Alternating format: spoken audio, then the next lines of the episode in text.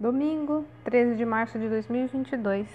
A leitura do texto bíblico está no livro de Atos, capítulo 9, dos versículos 1 até o 6. Levante-se! Essa é a mensagem de hoje. Ditados e dizeres populares trazem, em sua maioria, ensinamentos recheados de sabedoria.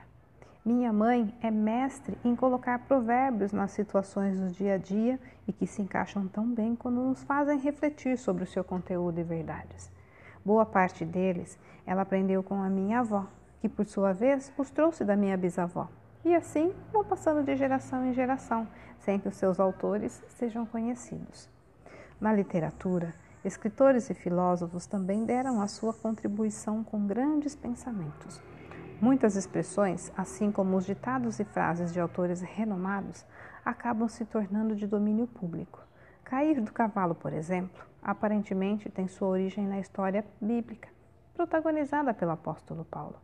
Dizer que uma pessoa caiu do cavalo significa que ela se deu mal em suas intenções, ou seja, procurou fazer algo e acabou se frustrando. O mesmo ocorreu com Paulo. Toda a sua incredulidade e perseguição contra os cristãos tiveram um fim quando Jesus o fez cair do cavalo, não importa se literalmente ou não. Paulo seguia em direção a Damasco, a fim de calar um grupo que professava fé em Jesus. No entanto, ele teve a sua trajetória interrompida quando Jesus apareceu em seu caminho.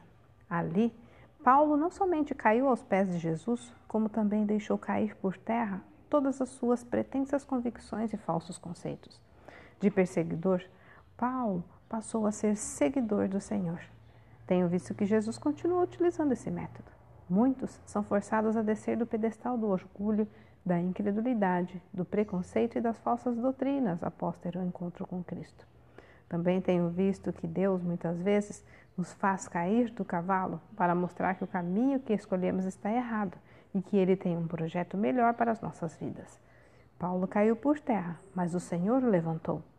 Olha, Jesus muda a direção das nossas vidas para nos levar a caminhos mais seguros.